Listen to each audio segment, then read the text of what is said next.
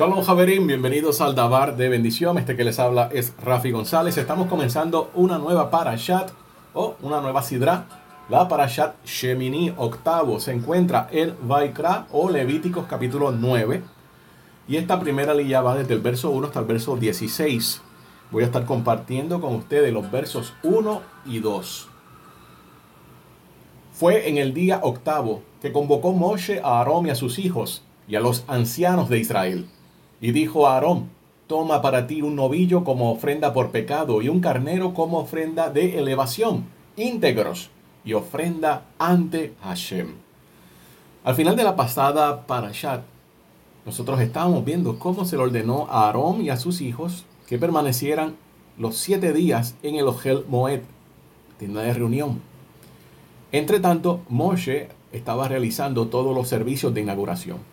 El periodo de esta inauguración culminó cuando Aarón y sus hijos fueron consagrados como los Kohanim, como los nuevos sacerdotes, en este octavo día que es el que estamos entrando hoy.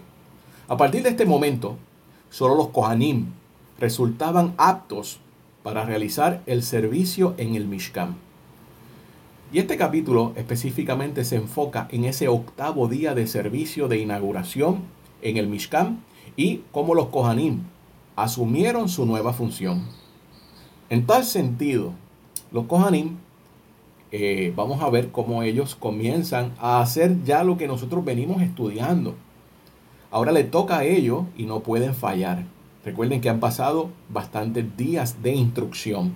Y esta para allá está describiendo ese servicio especial donde ellos están inaugurando y realizando todo lo que concierne a las ofrendas de ese día, esto los lleva a otro nuevo rango. Bien, vamos a encontrar algo sumamente interesante en esta para allá. Si nosotros utilizamos el Pardés, los cuatro niveles de interpretación, vamos a ver que en el Drash, que es en el nivel alegórico, esto apunta, el número 8, el Shemini, a que ocurrirá algo en el octavo milenio, también conocido como el Olam Jabá o el tiempo por venir.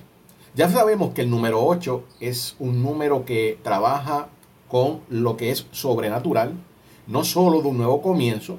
El octavo o el Shemini habla de cuando llegue este tiempo de cielo nuevo, una tierra nueva. En el verso 1 dice que fue el día octavo, Bayon Hashemi.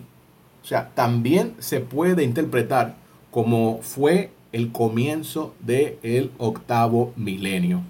Que Hashem aparece ante toda la creación. Conectándolo estoy con el final del verso 4, porque dice, porque hoy Hashem aparece ante ustedes. Así que toda la creación va a poder ver al que no se puede ver. Pero esto no es así de sencillo. Cuando la creación vuelva a tener el mismo estatus del tiempo de Adam Rishon, del tiempo del Gan Eden, donde todo era perfecto, el mismo nivel de Kedusha, ahí es que se va a ver todo esto. Como mencioné en ese verso 4, al concluir dice, Ki Hashem nireach aleichem. O sea, porque hoy Hashem aparece ante ustedes. Esa expresión, esa frase que acabo de leer, tiene una gematría, un valor numérico de 474. 474 es bien importante porque vamos a encontrar una serie de palabras que tienen ese mismo valor numérico y sabemos que todo esto se entrelaza. Por ejemplo, tenemos la, la palabra bait o casa con ese valor numérico. Edah o congregación. Halal, comienzo. Vat, hija. Lamat, enseñar. Hokma, sabiduría. Tenemos la Mikdash o el santuario. Midah, que tiene que ver con las medidas. Yahat, que es la fundación, y Hayah, que es la vida. Todas estas palabras tienen ese mismo valor numérico de 474 que va exactamente con la oración que leí porque hoy Hashem se aparece ante ustedes. Ki Hayom Hashem Aleichem. Ahora, yo ordené todas estas definiciones de una forma que se puede leer así.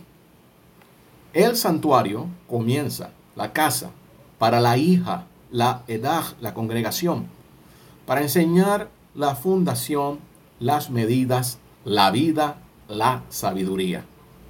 Pero antes que ocurra todas estas cosas, nosotros debemos fijarnos que lo que hizo Aarón Jacoben y sus hijos, porque aquí está básicamente la fórmula para nosotros poder entender el proceso y los pasos para todo esto. En el verso 8 se nos dice bien claro que se acercó Aarón al altar y degolló el becerro y luego trajo entonces expiación para él mismo y para toda la congregación, o sea, para todo Israel.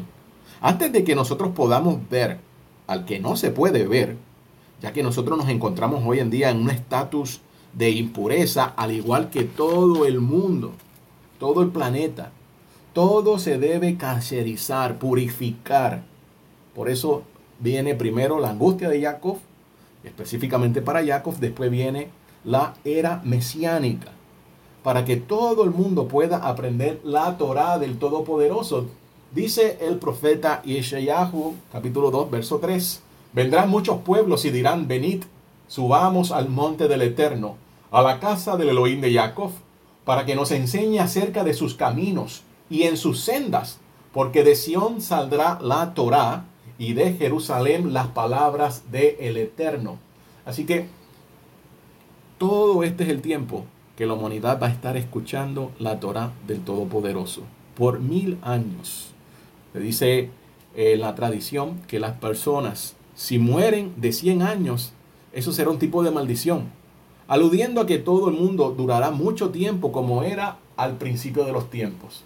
El profeta Mija o Miqueas, en el capítulo 4, en el verso 2, también habla acerca de este tiempo tan importante, tan necesario.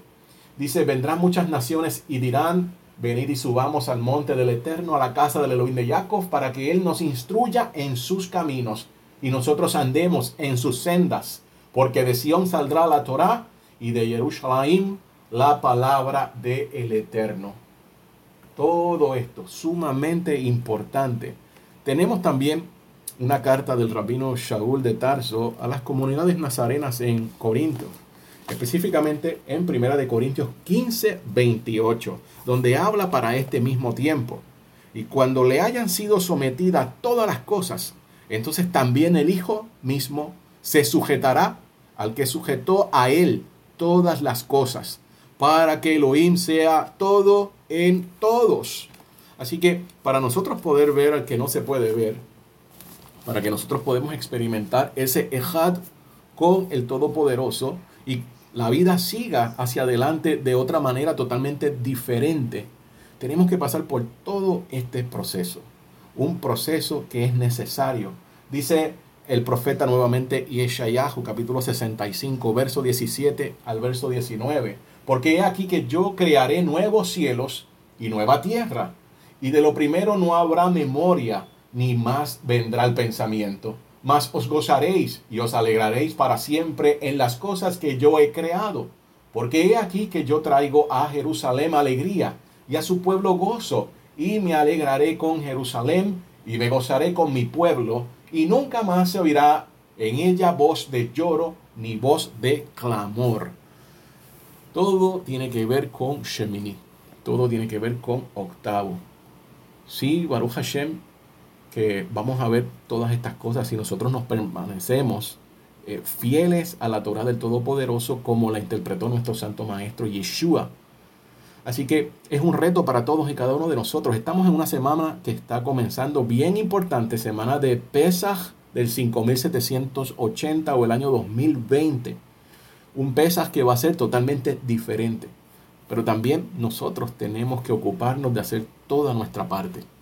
A venirme esperando que lo que tengan planeado para este día pueda salirle, salirle bien y puedan disfrutar de este día que Hashem nos ha dado, una nueva oportunidad, un tiempo interesante que nos ha tocado vivir.